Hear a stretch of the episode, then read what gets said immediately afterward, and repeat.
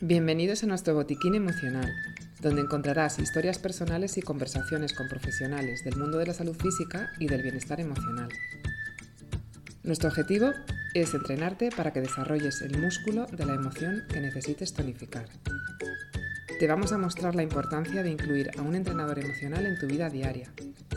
Si quieres cuidar tu mente igual que cuidas tu cuerpo, este es tu espacio.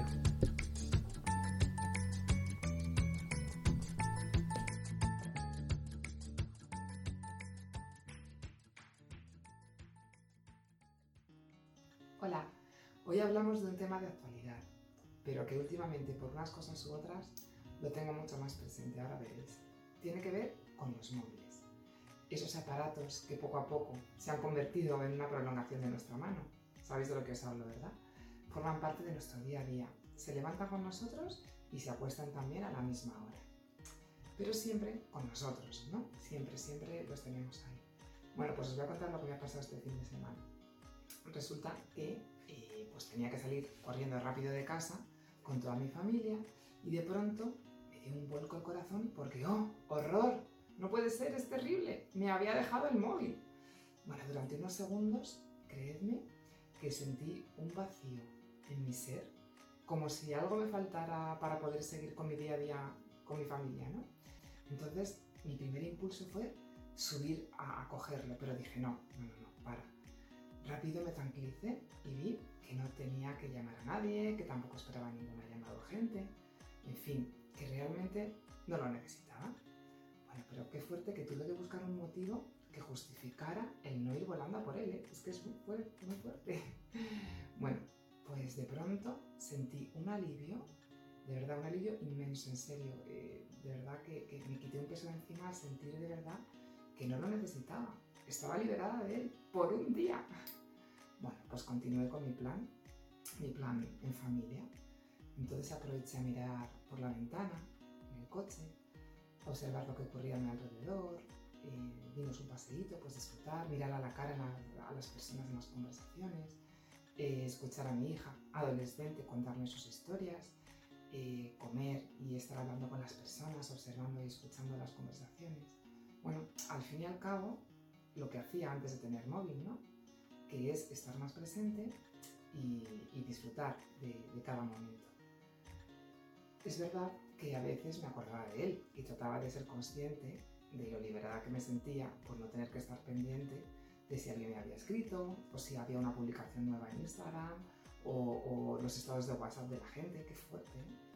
Es que somos adictos al móvil a las redes sociales o incluso a la agenda para ver las tareas de, mañana, de pasado o de esta misma tarde.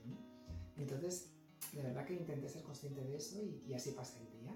Regresé a mi casa y ahí estaba él, que había tenido un día de descanso y, no había pasado nada. Yo había estado feliz sin móvil y no había sido ninguna catástrofe. Y yo te pregunto a ti, ¿eres esclavo de tu móvil? ¿Cuánto te sientes atado a él? ¿Lo has pensado alguna vez?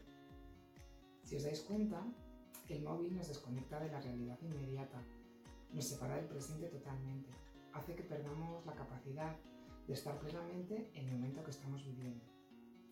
En lugar de saborear una comida con amigos o disfrutar de una conversación cara a cara, estamos preocupados por capturar el momento para convertirlo, eh, para compartirlo, perdón, eh, en las redes sociales, por ejemplo, ¿no?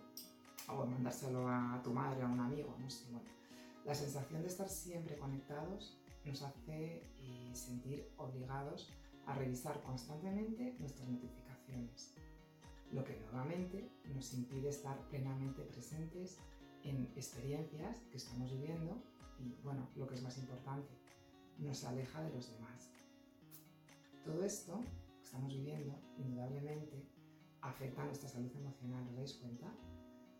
porque puede generar ansiedad o estrés, por ejemplo, para el que sigue enganchado al móvil del trabajo las 24 horas al día. También nos puede generar envidia o baja autoestima para aquellos que usan redes sociales y se comparan con los demás. Y también puede generar dificultad en la capacidad de concentración y, por supuesto, eh, puede dificultar la posibilidad de entablar relaciones interpersonales. Entonces, la conclusión de todo esto es darnos cuenta y tomar conciencia, ¿no? de que nuestro teléfono móvil puede actuar como una barrera invisible que nos separa del disfrute del presente. Entonces, sé, que este tema eh, no es la primera vez que lo escucháis, pero realmente al final no hacemos nada al respecto. Entonces, ha llegado el momento de que lo pongas en práctica y te pongas manos a la obra. Así que te invito a que hagas un ejercicio y luego lo incluyas en tu rutina diaria. Bueno, vamos a ver. Yo te, te sugiero que acuerdes en casa, personalmente o con tu familia, una hora para apagar el teléfono. Cuando ya hayas terminado tu jornada laboral, al final del día, por la tarde, cuando ya estés en casa. Siempre que sea posible, apágalo y déjalo lejos de ti, que no lo veas. Incluso ponlo a cargar por la noche fuera de tu habitación, que no lo veas. Piensa una hora, una hora concreta, y venga, hazlo hoy mismo. Y ahora, ese será tu momento. Disfruta de un libro, de una conversación, de la cena, de saborear lo que estés comiendo, de una serie, de lo que sea, pero de lo que sea que no sea mirar el móvil, ¿vale? Y bien, piensa, ¿qué es lo peor que puede pasar si no miras el móvil? ¿Realmente es tan vital para ti estar conectado? Es muy probable que rápido notes los beneficios. Seguro que bajarán tus revoluciones. Poco a poco disminuirá tu nivel de ansiedad y dormirás mucho mejor, más tranquilo. Pruébalo, ponlo en marcha hoy mismo y ya sabes, Desconecta el móvil para conectar con el presente y ya nos contarás qué es lo que sientes. Esperamos que el contenido de este botiquín te abra nuevas perspectivas. Seguimos ampliándolo con más herramientas. Para participar escribe a info@tusaludemocional.es. Estamos deseando escucharte. Recuerda que si quieres cuidar tu mente igual que cuidas tu cuerpo, este es tu espacio. Te esperamos en el siguiente podcast de nuestro botiquín emocional.